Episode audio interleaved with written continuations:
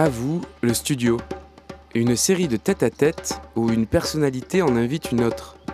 On glisse en régie pour les laisser face à face en studio, se découvrir au micro et converser. Aujourd'hui, l'auteur et vidéaste Adrien Bels retrouve Jel, DJ de la Funky Family, pour évoquer le panier, celui des années 90, avant l'invention du Airbnb, au temps où ce quartier était une citadelle imprenable.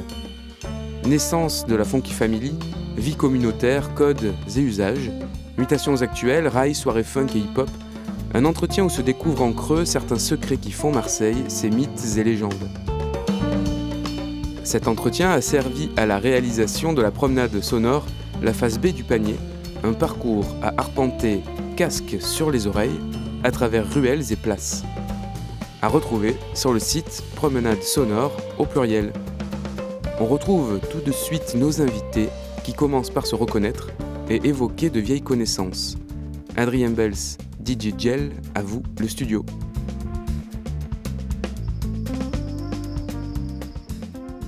Moi, je, je traînais.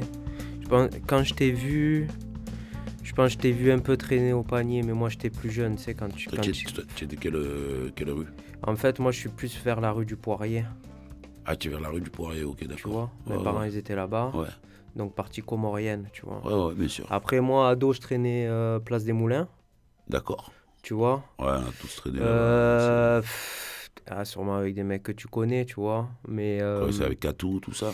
Non, moi je traînais avec euh, pff, Jamel au gaz, euh, Kamel Cherchou, le petit Mehdi. Tu vois qui c'est, petit Mehdi Mais c'était un clan, un clan d'eau. Ah non, je Ali. pas. Bon, c'était une équipe un peu de bras cassés, hein, D'accord. mes ouais, collègues. Ouais, ouais, bah ouais. ouais. Ouais. Bonne équipe de bras cassés. Mais après, mon grand collègue d'enfance, c'était Titus. Ah, Titus, ok, voilà, oui, Titus, et Gérald. On était à l'école ensemble, au Moulin- aux Acoul. D'accord, ouais, moi je le connais depuis qu'on est gamin aussi. Donc on- Voilà. on s'est croisés, c'est sûr. euh, Après, moi, après, plus tard, j'étais collègue avec euh, Mathieu, tu sais, le frère de Soun? Oui, Voilà. bien sûr. Donc c'est là que je te voyais à la rue de la Loge, tu sais, quand Ouais. j'allais voir euh, Soun. Ouais, ouais. Donc là, je te voyais, mais pareil, moi, plus jeune, euh, Ouais, ouais, bon, un peu de loin, quoi. Ouais, ben ouais, avant les jeunes, ils, ils marchaient pas avec les, les grands. hein. Ouais, voilà, tu vois, il y a toujours le respect des, des anciens. Ouais. Oui, puis une, une espèce de, de, de, fonctionnement comme ça. Ouais, ouais, très hiérarchisé hein, c'est d'ailleurs quand ça s'est un peu cassé que c'est un peu devenu différent, j'ai l'impression. moi. Bah ouais. Bah nous, nous, on avait l'habitude que, tu sais, les, les, les mêmes des gens, genre 3, 4 ans de plus, que toi, ils t'envoient chercher un sandwich. Bien sûr. euh, Et nous, c'était pareil quand on était plus jeunes. ouais. On allait acheter pour les, pour les grands. Et quand les grands, ils étaient là-bas, nous, on était assis à... Enfin, pas à côté, on était, on était plus loin, quoi. Ouais. Tu vois Et même moi, que j'ai maintenant genre 43 ans, tu vois, j'ai gardé ces réflexes-là. Mais c'est oui. Genre, pour moi, euh, les anciens, ça reste les anciens. Ah oui, et puis c'est pas péjoratif. C'est un ancien, c'est quelqu'un qui sait, quoi. Ouais, ouais, ouais. Ouais. Ah ouais, non, pareil pour moi. hein. J'ai toujours ce fonctionnement-là, mais je pense que c'est dans les dans l'éducation que tu te fais au quartier, à la maison, et avec les gens avec qui tu marches, quoi. Ça, ça, c'est hyper important parce que ça, ça fait beaucoup ton éducation. Et c'est vrai, les grands, c'est souvent la mythologie de ton quartier. Eh C'est eux qui te défendent aussi s'il y a vraiment des problèmes. Oui, c'est eux qui vont faire la, la- la- la différence, Ouais. qui vont, tu vois, qui vont Ouais. séparer, qui vont, qui vont trouver la solution. euh. Ouais, donc moi, c'était Désiré, Madi, Ah ouais, euh, oui. Kader. Oui. euh, Karim, tout ça. Toi, tu es parti du, du quartier euh, vers quel âge? En fait, j'étais à Montgrand, c'est comme ça que j'ai connu Mika aussi. D'accord, ok. Tu vois, le Muge. Voilà, après, je suis parti, euh, je suis parti, je sais pas, 20, euh, j'ai commencé à plus traîner avec les mecs du quartier à 22 ans. 23 D'accord, ok. Et le, le, le journalisme, euh, l'écriture, ça t'a pris, ça t'a pris très tôt déjà ou? Non, assez tard. Ça t'a pris tard Ouais, assez tard. Ben, moi, j'ai eu le- la particularité, tu vois, moi, mes parents, ils se sont installés au panier dans les années 70, mais Ouais. famille d'intello, mais j'ai grandi... Ouais, de toute façon, le quartier, il y avait de tout. Hein. Ouais, mais bon, quand tu regardes ma photo de classe, euh, je crois que je suis le seul blanc sur la photo hein, au moulin. Ah, c'est étonnant parce que moi, tu vois. Vraiment, euh, je l'ai, la photo. hein. Ouais, ouais. Ah, c'est, étonnant parce que moi, je grandis donc entre. Moi, je- en fait, moi, je suis du, du premier arrondissement de Belzunce, Ouais, mais je, dépend, je dépendais du deuxième secteur, donc du deuxième arrondissement. Euh, j'ai fait euh, ma maternelle au Carme, ouais, ma primaire à François-Moisson, ouais. et mon collège à Jean-François Leca et, et au Vieux-Port. Ouais. Donc j'ai traîné Après, au panier, tout le temps. Tu vois, j'étais entre Belzins et le panier tout le temps. Mm. Et c'était hyper euh, différent. Tu vois, Jean-Marc Santiago, euh, âme. Santiago. Esposito. Ouais. Petitus. Gérald. Oui, oh, après, vois. en primaire, ça change. D'accord. Mais au- euh, à la maternelle, toute petite maternelle à l'école des Moulins, Ouais. ah, c'est c'est beaucoup, beaucoup, beaucoup de Comoriens. euh, D'accord. Ouais, c'est l'arrivée, en plus, c'est la Tu période. vois, où arrivent. après, euh, après, moi je suis aux Acoul, bien sûr, euh, c'est hyper mélangé. Puis Ouais. tu as tous les gens après de la rue Casserie, tu as beaucoup d'Italiens, beaucoup ça, de exactement. Corses. euh. Hum, Du coup, euh, non, mais après, moi, l'écriture, mais c'est surtout 5 dans tes yeux qui m'a, le, le bouquin qui m'a un peu propulsé, tu vois. D'accord. sort- Qui est sorti en 2020. Mais je vais te le passer, là, je l'ai ramené avec moi. Ok, cool. Mais on va en parler sur les, sur les différents points de la sur les différents points parce qu'en fait on part de sur la balade on part de devant hum, l'intercontinental. Ouais. Tu vois, qui est devenu en fait qui était l'hôtel Dieu. Ouais, ouais, l'hôpital Hôtel Dieu qui est devenu un super hôtel. Voilà, et ce qui a, qui a commencé à, à lancer un peu la gentrification du quartier. euh, Grave. Tu vois, c'est le pour moi c'est le symbole, Ah, c'est le, point, le gros point de départ, il est là. ouais. C'est le gros point de départ. Ah oui, il est là. De toute façon, il n'est pas ailleurs. hein. Ouais. Il n'est pas ailleurs. La, la- la- la grosse transformation, elle se, elle se fait là. Elle se fait ni à la Grand Rue, ni au parking en face, euh, ni du côté de- du fond de la rue Casserie, ni à l'intérieur du panier. Elle se fait là. La grosse, grosse, grosse, elle se fait là. Et en plus, elle est, elle est là et elle est de l'autre côté à la rue de la République. Donc, du coup, le truc, il est enclavé direct. Quoi. Tu vois, il, est, il est pris d'assaut. quoi. Tu sens qu'il est pris d'assaut par, par une. Pas une mauvaise gentrification, je te dirais pas ça, mais une bizarre gentrification.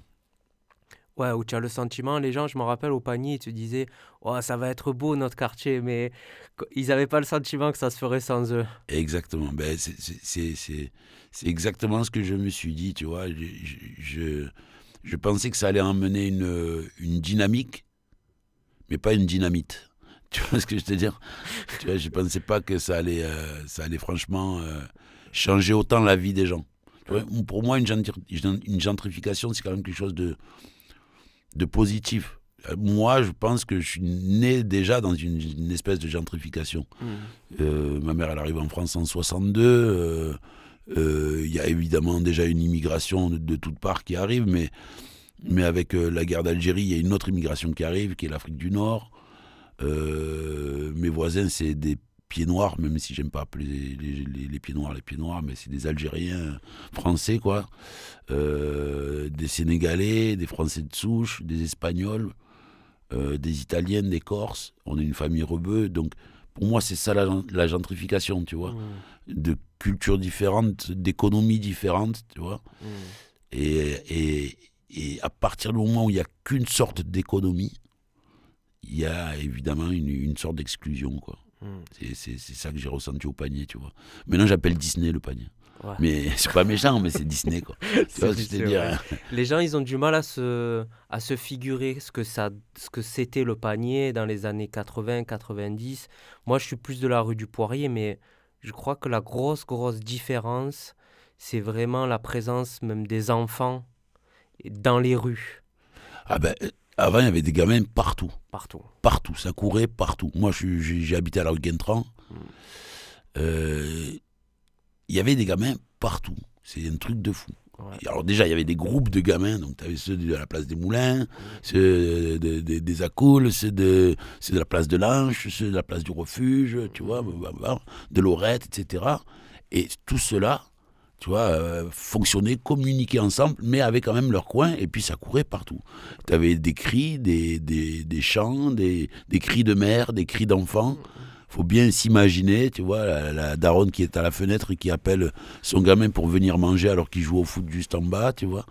Et comme ça, plein de daronnes qui crient les prénoms de, tu vois, ce que, tu vois, Jean-Marc, euh, Mohamed, tu vois. Et, et, et- et justement, une, une, une vie pleine, tu vois, euh, entremêlée aussi de gens qui vivent beaucoup dehors, les terrasses des cafés, les linges aux fenêtres, euh, la musique qui passe par les fenêtres. Donc vraiment une, une vie. Moi, le panier, pour moi, c'était la vie, quoi. J'étais de Belzins, où il y avait des rues plus ouvertes, mais dans le panier, je me sentais un peu comme, euh, comme dans une forteresse. C'est ça. Voilà.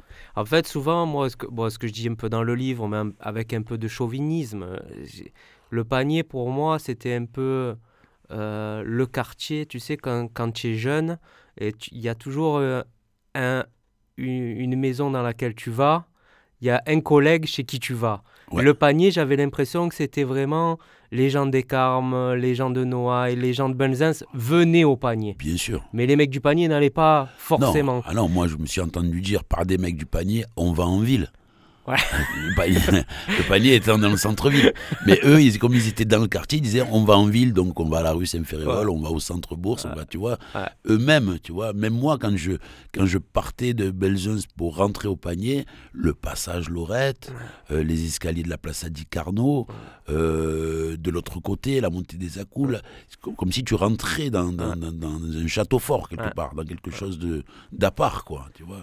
C'est pour ça, moi, même les gens qui me disaient, les gens qui me disent, ouais, je suis du panier, j'ai dit, tu as grandi rue de la République. Non.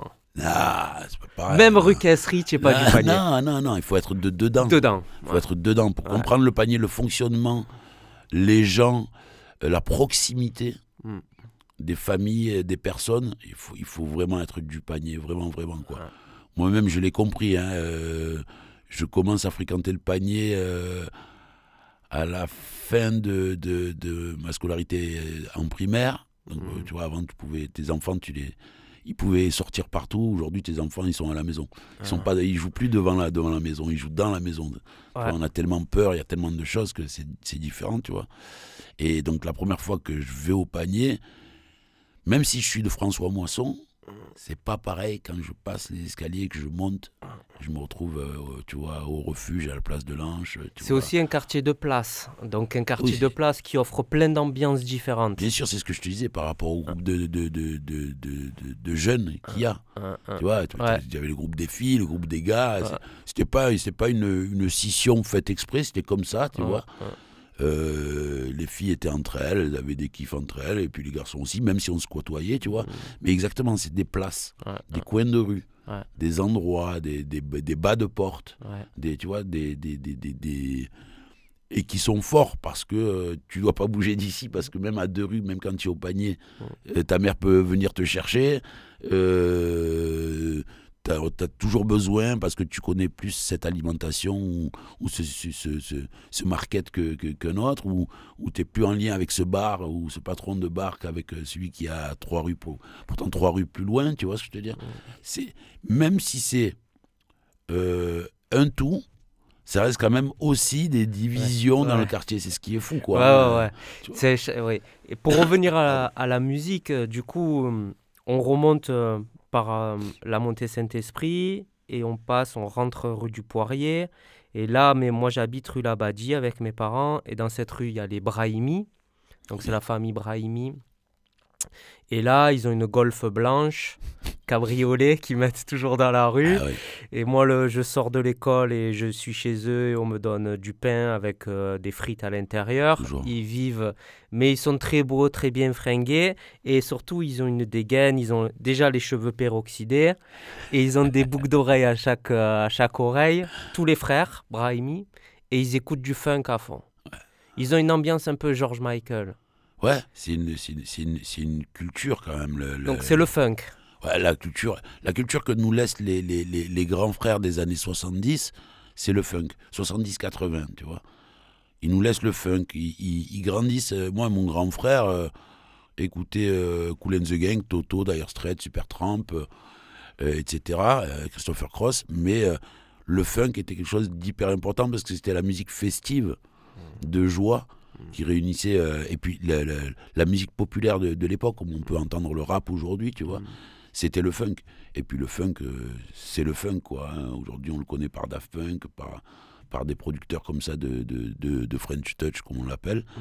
mais cette musique elle est hyper happy elle est hyper vivante elle est hyper quali aussi euh, de par les, les, les arrangements instrumentaux qui y a à l'intérieur et donc c'était un lien aussi tout autant populaire, quoi, cette, cette musique-là. Mais il y avait la musique française aussi. Ouais. Puisque tu avais, comme je voyais, France Gall, Cabrel, euh, Tu vois, des, des- tu vois, Cabrel, je pense à Saïd et Mohamed. Ouais. Il y a plein de, chans- de, de chansons comme ça qui sont restées. euh, Oui, Gilbert, Quartier, quoi. Gilbert Bécaud. Exactement. Mais c'est un peu des trucs de tolard, un peu, des fois. Exactement. C'est la musique de Tolard. Ouais, Daniel Guichard, mon vieux. Tu vois, Tu vois. et- et des trucs, euh, tu vois, ça. ça- parce qu'il y avait aussi un lien, c'était un peu le rap déjà de l'époque. Les mecs parlaient de, De choses de choses exactement. profondes. Exactement. Et donc, tu, tu te ressentais à l'intérieur. Et du coup, après, on remonte. Et là, on est dans toute la partie comorienne. Hmm. Donc, vraiment, moi, pour moi, là, les Comoriens, je dis toujours, pour moi, les Comoriens, c'était vraiment les gens les plus gentils du monde. Ah oui. Et de la gentrification, pour moi, c'est c'est ça, c'est de voir des jeunes comoriens partir en vrille aujourd'hui, c'est-à-dire qui ont été envoyés dans les quartiers nord. Pour moi, c'est... Quand j'ai vu arriver les premiers voyous comoriens, j'ai dit, putain, là, là, on a fait quelque chose de grave. Ouais, tu as été étonné. Ouais, je me suis moi dit- aussi, j'ai été étonné. Je me suis dit, putain, les effets sont là, vraiment, tu vois. Les effets d'une mise à l'écart, les D'une effets pauvreté. d'une pauvreté extrême et tout. Et la musique comorienne, euh, tu vois, il y a beaucoup de Comoriens qui se sont mis dans le rap. Menzo, qui était, qui Un des était premiers, un, hein. un grand frère euh, Ouais. pour moi.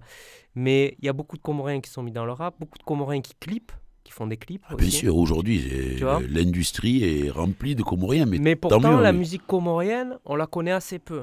Ah non, c'est une musique, euh, oui, qu'on entend très rarement. Ouais. Contrairement à la musique sénégalaise, à la musique ivoirienne, Ouais. euh, bien sûr nigérienne, euh, c'est une musique qu'on connaît très très peu. Les, les Comoriens sont très pieux. Ouais. Et donc les premiers, les premiers Comoriens qui arrivent, moi souvent, me font, font penser aux, aux premiers, euh, comme les grands arrivages d'Algériens qui arrivent, en fait de Maghrébins, tu vois, euh, Tunisiens, euh, Marocains, même euh, Afrique de l'Ouest, hein, Sénégalais, tout ça, où il faut pas se faire remarquer Ouais. où nos parents nous disent les gars, pas de police à la maison, pas de vol, pas de conneries, vous nous faites pas remarquer. Quand vous marchez, ou, presque vous baissez la tête, tu vois ce que je veux dire? Mm. Et donc on était très, euh, très calme vis-à-vis de ça. On savait déjà ce qu'on pouvait craindre de par notre, nos différences, tu vois. Mais à la fois, il fallait qu'on qu'on qu'on- qu'on- qu'on élève nos parents au- au- et montrer euh, l'éducation qu'on avait eue. Donc moi, je les voyais comme ça, les Comoriens, tu vois. Pas, pas un pète, pas un bruit, euh, toujours gentil. Qui travaillent même dans les arrières-cuisines. Exact. Ah bah, Comme c'est les plongeurs de. la, la, la- la scène de comme un aimant euh, est tellement vraie. que je trouve, mais pour moi c'est la. Alors si je dois garder une scène dans le film, c'est la scène où les Italiens demandent la recette de la bolognaise et euh, le, le patron fait venir un Comorien et, là, comme ils sont tous racistes, ils sont Et dégoûtés. là, bug. Et ils bug. Ah, Elle ouais. est magnifique cette scène pour Mais ça. elle est tellement vraie. Et elle dit et elle dit le racisme à la Marseillaise. Oui. Pour moi, Ouais, ouais. qui est pas un racisme de skinhead ou qui est pas, mais qui est, un qui est autre, une autre forme de racisme, mais qui est un racisme. Tu sais, c'est un peu la, la psychologie du 83. Mm. Tu connais le 83 Bien sûr. C'est le bus. Ouais, hein. Le bus qui t'emmène à la Bien plage. sûr. Quand tu prends le 83, que tu le prends au Vieux-Port, tu montes dans le 83. Et puis tu te retrouves au Catalan. Et là, tu es bloqué contre la porte. Et le dernier qui veut monter, tu n'as pas envie qu'il monte. Ouais. Alors, il arrive à monter quand même. compris. Tu vois ce que je te dis Oui, bien Et il, est sur la corniche. Et là, sur la corniche, il y en a un autre qui veut monter. Ouais. Et c'est tendu. Ouais. Et t'as pas envie qu'il monte. Et c'est comme ça avec l'immigration. Mm. C'est-à-dire que les Corses sont arrivés, on construit quelque part. euh, alors évidemment, hein, il y, a, il y, a, il y, a les- il y a les Grecs, il y, a les- Romains, tout ça, mais chaque immigration qui est arrivée est devenue un peu euh, difficile avec la prochaine immigration qui est arrivée. Ouais. Tu vois, c'est un peu. la- Moi, j'ai même vécu ça parce que Place du Refuge, bon, on va y venir tout à l'heure. Oui. Place du Refuge, il y avait à la fois les grands du quartier et il y avait à côté les clandos. Donc, il y avait les réseaux clandos et il y avait une guerre entre les deux. Ben oui. Et tu entendais, même de mecs euh, qui étaient d'origine algérienne, euh, dont les parents étaient des mecs du bled, euh, dire aux clandos, rentrez chez vous. Mais bien sûr. Bien sûr, parce que parce que c'est là où il y a, il y a collision. C'est-à-dire que on n'est pas sur les mêmes dogmes, les mêmes euh, façons de vivre, etc. Bien qu'on soit né ici de parents étrangers, notre façon de voir la chose, elle est ici. Et donc on a, même si c'est dur pour certains de le constater, on a un énorme respect là où on vit. Et donc autour, euh, les anciennes, les anciens, les, gamins, les rues, les voitures, les commerces. Ce que, je ne veux pas généraliser, ce que certains clandos en arrivant n'avaient pas. Tu vois Alors ceux qui arrivaient à s'adapter était tout de suite accepté dans les groupes, tu vois. Mhm. Euh, rappelle-toi de Harbi avec les yeux verts, tout ça, tu vois. Il était parce que Moha. euh, Moha, exactement. Ils avaient, ils avaient cette mentalité-là. C'était des mecs carrés et tout, tu vois. Et bien qu'ils venaient d'ailleurs, qu'ils ils avaient leur- leurs difficultés avec les papiers, tout ça. C'était des, des- des gens qui s'adaptaient. Mais les autres, non. Les Mais ils autres, prenaient euh, du business aussi. Ouais, mais ils prenaient du business, mais ils volaient pas à, à n'importe qui. ils- Tu vois ce que je veux Mm. dire? Ils agressaient pas n'importe qui, ils faisaient pas n'importe quoi dans le quartier, parce que si t'as pas les codes, tu sais pas qui est qui. Tu sais pas, tu sais pas quoi faire, et c'était hyper important de, Mm. de savoir ça. Et c'est pour ça que quelque part on, on, on rejetait par cette différence les, les, les clandos, quoi. Tu Mm. vois, moi c'est mon explication. Et je l'ai vécu à Belzunce et au panier, c'était pareil.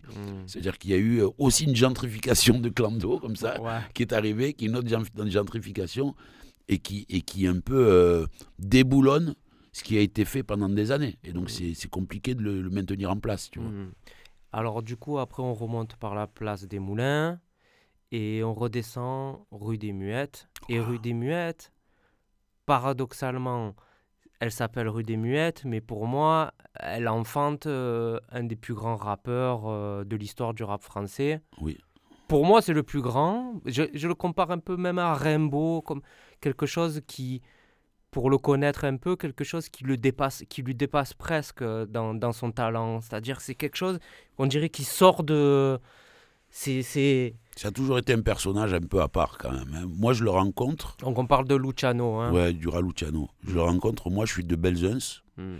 et euh, à l'époque je crois c'est ouais, c'est un, un vélo ou un cyclo que j'ai. Et on me dit il y a un mec euh, au panier, il a plein de pièces. Mm. Mais il a plein de pièces de, de je crois, de vélo, je crois, au début. C'est pas cyclo. Mm. Et, euh, et donc, je le vois, hein, Christophe et tout. hein, hein, il s'appelle pas Laurent encore. Ouais. Il s'appelle Christophe. Je crois qu'il a un autre surnom. Et là, je le suis dans sa cave. Et sa cave, c'est clair. En fait, normalement, tu as des escaliers, tu arrives et tu touches un sol. Mm. Et là, le truc, il n'y avait pas de sol. C'est-à-dire que tu faisais deux pas, tu avais deux marches, et tout le reste, c'était des pièces de partout. Et je me rappelle, il enfonçait sa main comme ça quelque part, il sortait un, Un cadre. ou un- ou pot. ninja. Ouais. Il enfonçait son autre main, il sortait des pédales. Tu vois Ah. et comme ça, je le, je le rencontre, alors que je suis entre déjà Belzunce et, et- Ouais. et le panier. Et quelques années plus tard, alors que moi, avec Pone, qui arrive de Toulouse, on fait du graffiti vandal, on se présente des rappeurs comme ça, euh, notamment, euh, moi je présente Sat à Pone, Pone me présente Don Choa. Je, suis, euh, je viens de quitter le collège du Vieux-Port il, y a- il y a quelques années, quoi. Et on entend parler d'un groupe au panier qui s'appelle les Black White Zulu. Alors moi je suis étonné parce qu'évidemment il n'y a pas internet, donc j'ai pas les têtes. Tu vois, j'entends le nom mais j'ai pas les images. Est-ce que c'est le fameux titre On met le fire On met, on met le fire, on met le fire pour, la, folie positive. Ouais. Je le vendais. Eh, ben, il était Nous, les petits, nous faisaient vendre ce Eh disque. ben, ben, il était mortel. Donc, euh, produit par la Maison de la Poésie. C'est ça. Mais justement, on, on- on va rencontrer ces gars euh, à côté de la, de la vieille charité qui font un concert. Et moi, tout de suite, je tic, quoi. Je vois ces mecs sur scène. Alors, il y a un de mes meilleurs amis du moment qui est Ahmed, qui vit à la rue des Muettes, qui est le frère de. qui, qui était danseur, qui est devenu Exactement. militaire après. Exactement, brigadier, on l'appelle. J'adore. Voilà, et qui est le, Le, grand frère, de Costello. de, Cos- de Costello, exactement. Il y a euh, Christophe Carmona, Hein. Il y a Mohamed Ali, qui est Menzo, qui était au Il y a collège avec Rachid moi. aussi qui danse. Il y a Rachid Kratchou, euh, qui était en primaire avec moi. Hein. Et il y a euh, Fel, donc euh. Karim Laouba, euh, Ouais. Laoubi, pardon, qui est euh, le, le- le grand frère, de- le petit frère d'un gars que j'ai toujours connu, qui traînait d'ailleurs derrière la, la- la rue des Martégal, euh, dans un bar tabac là-bas.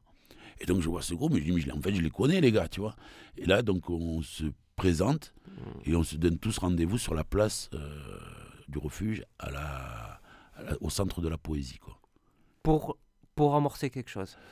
Mais déjà pour se rencontrer, tu vois. Hein. Mais euh, ça va être une, ça va être une dinguerie, quoi, cette, cette rencontre. Mais toi, tu es déjà DJ Non, moi, je suis danseur à la base. Je veux devenir DJ. Je fais toutes sortes de conneries pour devenir DJ. Tu pas le matos? J'ai pas du tout le matériel. J'ach- J'achète des disques, mais j'ai pas de matériel. Moi, je... Et d'ailleurs, DJ, moi, je me suis. Petite digression, mais je me suis toujours posé la question. Dans le rap des années 90 et tout, souvent les DJ, ce sont des blancs. Euh, souvent, les... En tout cas, c'est là où on retrouve. Des le rebeux plus- et des C'est là où blancs, on hein. retrouve le plus de blancs. oui, bien sûr. Est-ce que c'est parce qu'il faut des moyens pour acheter tout ça aussi? Bien sûr, il faut des moyens pour acheter tout ça. Il faut une certaine euh, culture. Et, et, euh, la culture, c'est pas c'est pas savoir ou pas savoir, mais c'est Ce les parents. Ce qu'on te transmet. Exactement. Les parents, ils te transmettent d'aller travailler. Mm. Euh, tous les parents veulent avoir un fils avocat ou médecin. Mm. Et, et- et- et de faire de la musique, euh, tu Ouais. vois ce que je veux dire? C'est pas Ouais. très, euh, tu vois, c'est c'est pas très sûr quoi en Ouais, soi. Donc pour quelqu'un qui est issu de l'immigration, toute immigration, hein, là je parle pas pour les, les- les Maghrébins ou quoi, hein, toute immigration. Tu parles aux anciens Italiens, aux anciens Corses, aux anciens Espagnols, eux ils veulent que leurs enfants, tu vois, avocats ou médecins. Et Mhm. tu vois, tu vois, il n'y a, pas plus bas quoi. Il faut pas plus bas. Et donc euh, il y a, il y a aussi cet aspect de l'éducation, tu vois, Mhm. cet aspect de l'émancipation Mhm. aussi de l'enfant. Moi je me suis émancipé. Mhm. J'ai dit je veux faire ça. Ça a été dur. Ouais. Mais il a fallu prouver que c'était possible. Enfin, en tout cas, que ça allait être possible, tu vois. Donc du coup, pour revenir à Louch, Oui. C'est-à-dire que quand vous faites, euh, quand vous vous rencontrez, vous faites si Dieu veut, combien de temps après? Où nous, on se rencontre en 92. On va... Bon, on se re-rencontre en 92. Moi, je suis dans le rap depuis 80, fin Pon 87. fait déjà des prods? Euh, il commence à faire des prods. L'histoire, c'est que 87, 88, moi, je commence à écouter du, du, du rap. Mhm. Je rencontre Pon en 90. En 91, euh, on décide de faire un truc. Mais Non, 91, on se rencontre, on décide de faire quelque chose. 92, on va être euh, tous les trois, moi, Pon et Laura, euh, pris dans une association qui s'appelle FDM, Fouteur de merde, euh, faite par un, un- un gars que j'ai pas vu depuis des années, mais qui se retrouve à la friche, qui est Jean-Michel Bruyère. Mhm.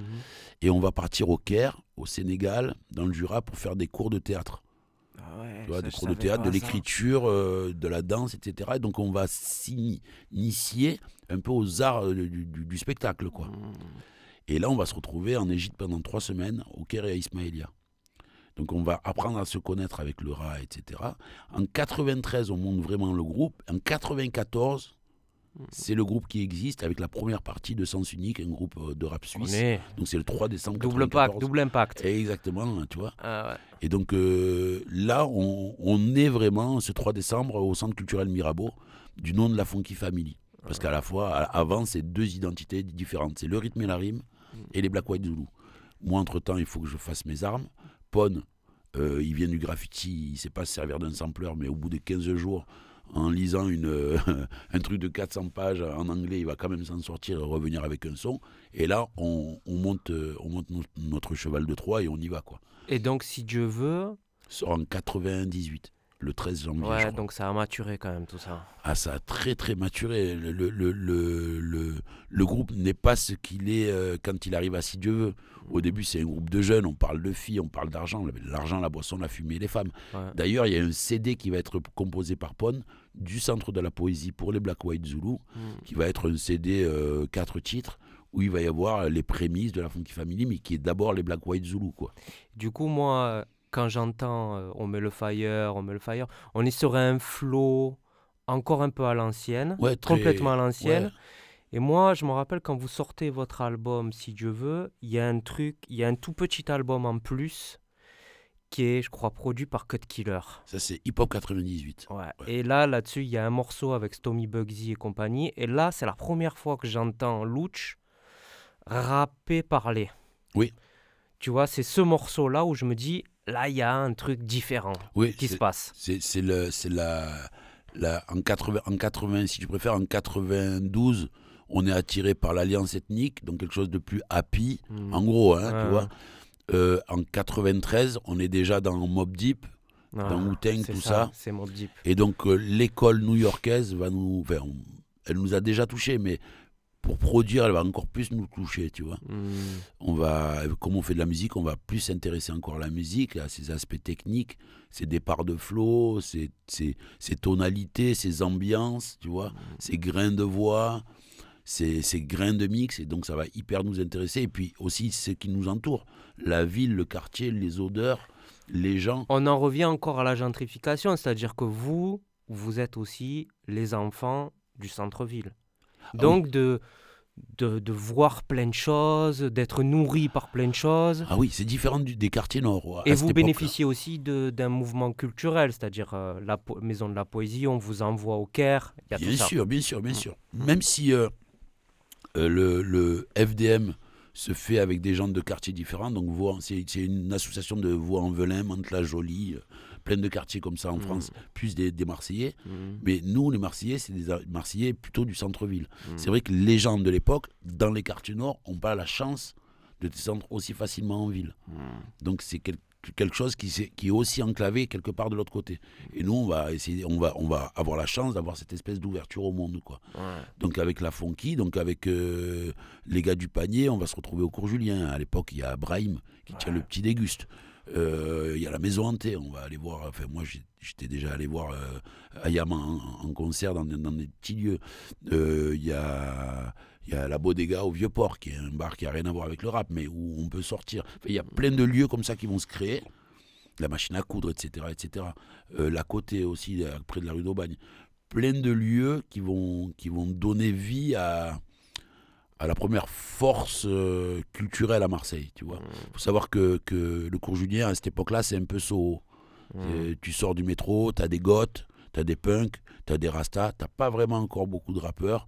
Euh, tu as des congélos, des bas de kev, tu as, tout un style de musique qui est, et Mm. plein de gens très différents. Moi, quand je prends là-dedans, euh, à l'époque, je fais un peu de skate, je me prends une gifle phénoménale. Mm. C'est-à-dire que c'est pas ce qu'il y a au Vieux-Port, c'est pas ce qu'il y a. Quand je parle du Vieux-Port, je parle encore de, du 24 au Vieux-Port, euh, tu vois, euh, le côté un peu euh, crapule et, euh, et, bourgeois. Il n'y a pas ce qu'il y a à Belzun, il n'y a pas ce qu'il y a euh, euh, au 5 Avenue, qui est un quartier totalement différent, tu vois.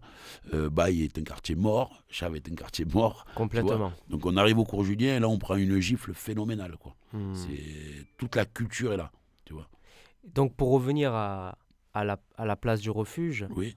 la place du refuge, le REF, c'était l'endroit euh, pour nous le plus, à la fois le plus mythique, mais aussi elle a une ambiance un peu euh, dangereuse quand même. Elle est spéciale, moi. je me Même cette rue du refuge, c'est- une rue de western avec cette école et tu, elle est sombre, très sombre. Bien sûr. Et la place du refuge aussi. Ah ben, euh, moi, j'arrive une fois au panier, ça tire au panier.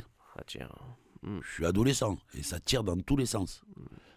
Et je, je, je, je, me retrouve là-dedans.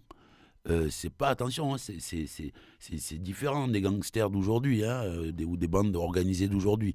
Là, c'est des vrais gangsters, ça tire dans tous les sens, c'est assez chaud.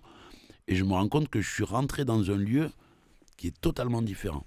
Le refuge, c'est le carrefour de tous ces quartiers dont on s'est dit. Enfin, en tout cas, de tous ces points du panier dont on s'est dit. Au refuge, c'est un peu la Suisse du panier.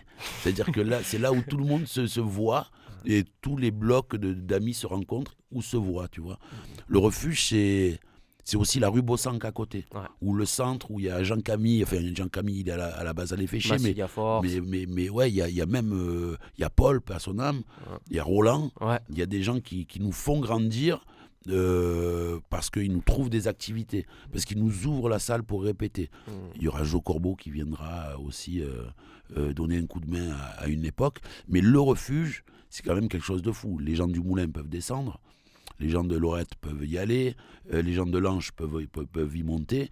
Et c'est là où, euh, comme c'est la plus grande place, avec ses escaliers, tout ça, c'est là où il va se passer les fêtes du quartier aussi. Ouais. Les, plus grands, les plus grands endroits de la fête du quartier, tu vois. Ouais.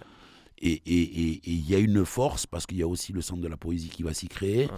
Les premières euh, ouvertures au monde dans le panier, avec des associations, des gens qui viennent s'intéresser aux gens du quartier, va se passer ici.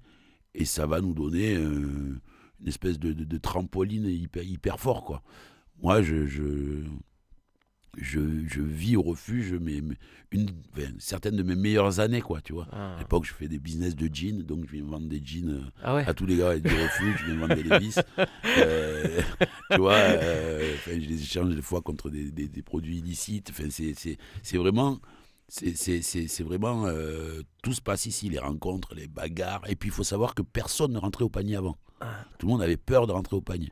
Alors dans les années 80, on appelait Marseille le Chicago, mais il y avait aussi ce quartier qui était craint, tu vois. C'était pas Belgium, c'était pas les quartiers nord, c'était le panier. Mm. Et donc personne ne rentrait, même s'il y avait l'évêché et le plus grand poste de police à une rue derrière, Ouais. Personne ne voulait rentrer au panier. Mm. C'est pas le panier d'aujourd'hui avec 15 japonais, quelqu'un qui passe par là, Mm. des magasins de savon et tout.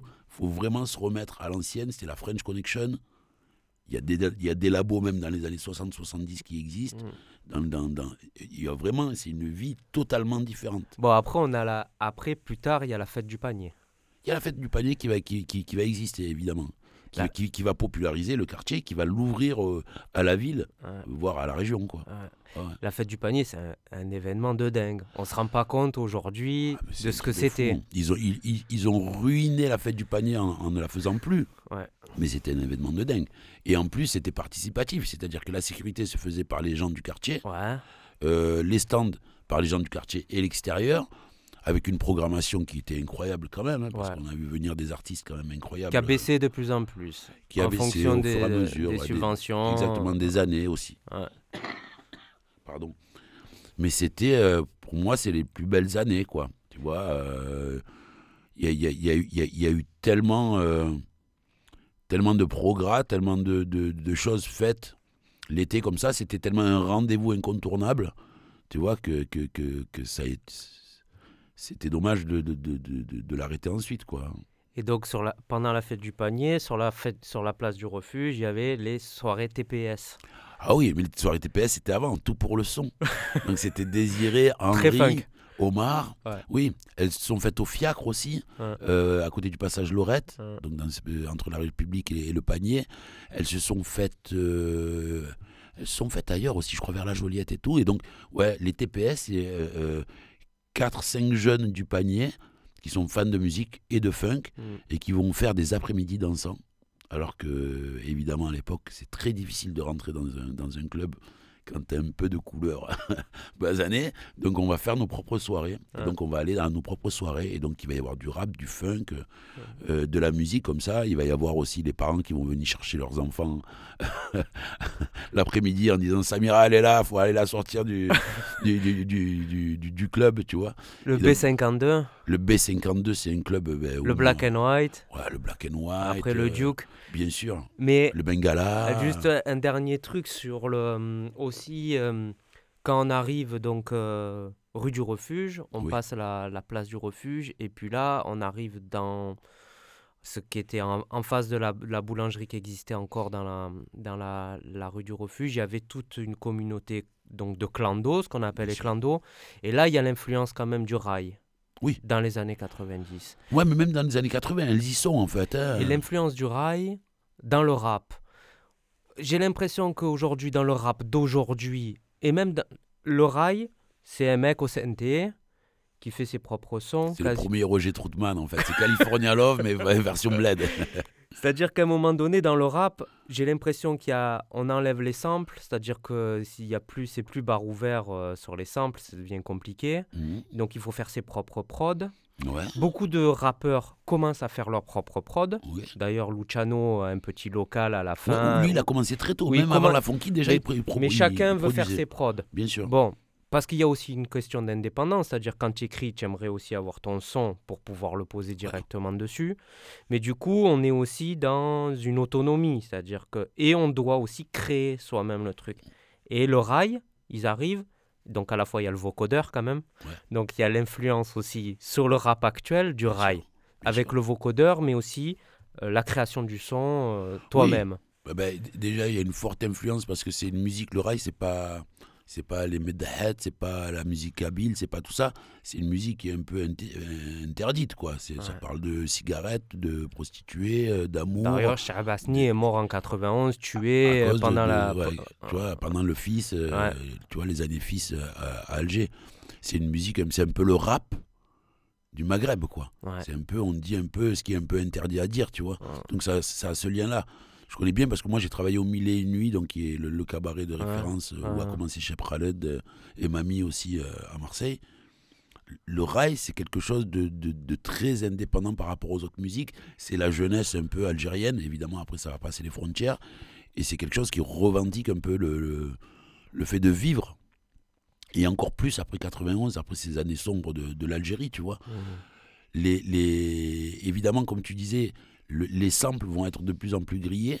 Les maisons d'avocats et les maisons de disques vont de plus en plus se pencher sur les droits d'auteur et les droits de, de reproduction sur les samples, etc., sur, les- sur, sur ces droits-là. Et donc les rappeurs vont commencer à, à- à réaliser des musiques euh, entièrement faites par, par leurs soins, et donc moins samplées. Évidemment, euh, la- la- la- la- ce qui est marrant, c'est que vers 2000-2005, il y a une mode qui, qui commence à exister, euh, c'est l'autotune. Et euh, c'est vrai qu'on fait très vite le lien avec le rail, parce que quand tu as grandi avec du rail, eh ben, tu as un peu cette voix un peu transformée à la Daft Punk qui, qui te parle. Quoi. Mais il n'y a pas que ça, il y a aussi le côté. Tout à l'heure, tu parlais d'alliance ethnique. On se rappelle des premiers sons rail rap. Vous Ben, m'avez trahi comme Bien ça. sûr, chez Donc, c'est, c'est-à-dire que le rap devient aussi quelque chose de dansant. Ben, Alors que dans les années 90, le rap, c'était quelque chose qu'on écoutait dans les voitures, c'était quelque chose qu'on allait écouter en concert, mais qu'on dansait pas forcément. Ben, tu en as toujours eu. Si tu préfères, euh, à la même époque, il, sort The Message de Grandmaster Flash, mais à la même époque, il sort euh, Sugar Hill Gang. Bon, moi, je te parle de rap français. Non, non, non mais, mais pour te faire un lien après, Mhm. te faire un pont, Sugar Hill et The Message, c'est deux choses différentes. Oui. The Message, The Ouais. Message Mhm. et Sugar Hill, euh, c'est des hip-hop, et qui est un Mhm. truc très club. hein. Moi, mon frère, il dansait dessus, euh, Oui, oui, oui. alors qu'il n'est pas du tout dans le rap, tu vois. Eh ben, ça va arriver pareil en France. L'histoire, elle est différente avec les, Éta- les États-Unis, mais ça va, ça va arriver pareil. Sauf que la plus grosse immigration de l'époque, c'est l'immigration maghrébine, elle va emmener avec elle tout ce qu'il y a derrière. C'est comme euh, la, la partie corse ou la partie italienne Mhm. qui va emmener euh, dans le cinéma marseillais, dans la culture marseillaise, dans la, dans, dans la gastronomie marseillaise, quelque chose avec elle, tu vois. Et donc nous, musicalement, tout ce qui va se lier avec les, les cultures qui sont le, le- le plus nouvelles, et donc des immigrations les plus nouvelles, ça va être le rail. Tu vois. Aujourd'hui, on le sent avec la musique nigérienne. Et regarde, qui c'est qui immigre? Ouais. Tu vois? C'est- de fait, c'est comme ça.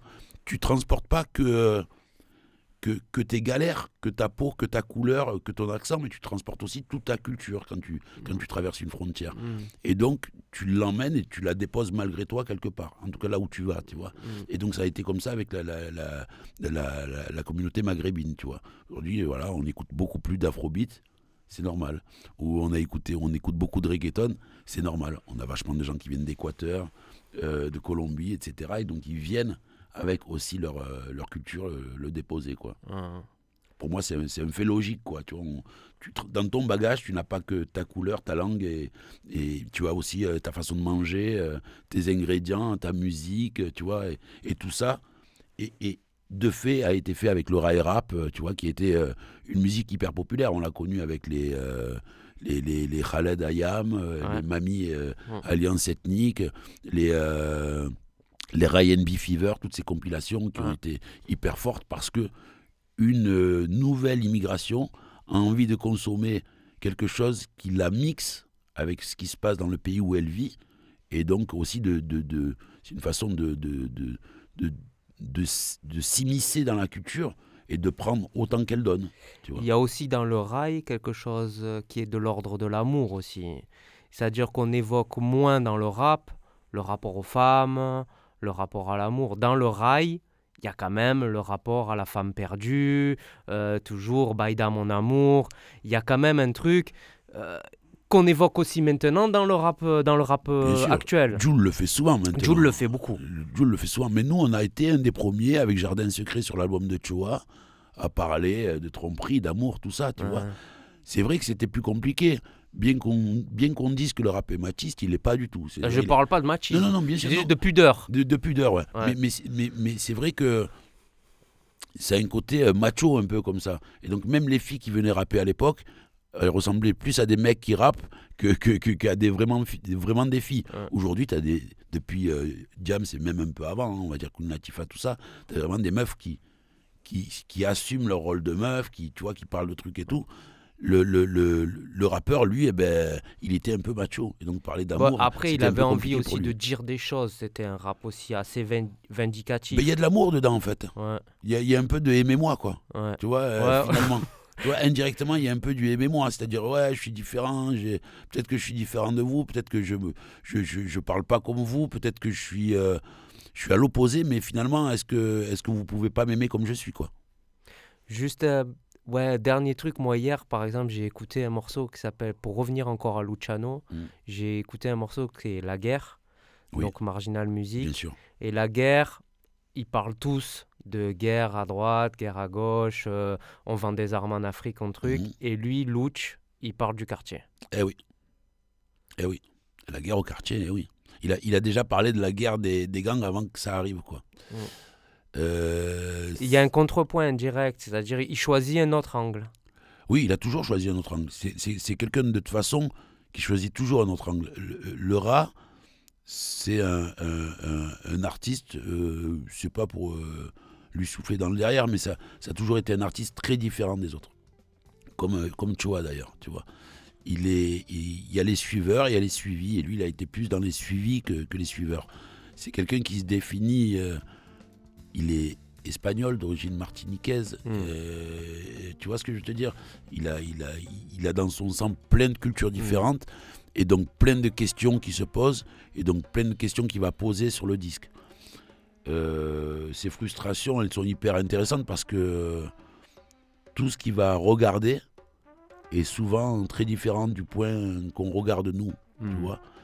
Et, et pour moi, il, il- il- il a cette différence-là. C'est le ju- la, chose qui est juste dommage, c'est qu'il n'est pas sorti tout ce qu'il aurait dû sortir, qui sont des, un peu des, des toiles brûlées par son maître, quoi. tu vois. Ouais. Et il y a toujours aussi une, une prise de risque chez lui. Par exemple, moi j'allais jouer à la PlayStation euh, dans son local. Ouais. Et en fait, il tentait toujours des trucs. tu sais. Quitte à perdre le match, Ah oui, oui, il tente. Ah oui, il, s'essaye. Il s'essaye. Ouais, il s'essaye. Quoi quoi qu'il arrive, il s'essaye. On l'a vu avec son dernier single, Ayam. Ouais. Quoi qu'il arrive, il s'essaye. Il, il a. si Je pense que c'est le propre des génies. C'est-à- C'est-à-dire de, de, de- de passer la barre, quoi. De pas s'arrêter là, là, là, là- là où tu as la limite, mais, mais passer cette limite-là, quoi. Il, l'a, il est capable encore de, beaucoup de, choses nouvelles. Je suis juste curieux et je voudrais bien qu'il les sorte, moi, c'est surtout ça. Je crois qu'on en est tous là avec Ouais, lui. ouais, c'est ça, c'est ça. Bon, ben merci. Merci beaucoup.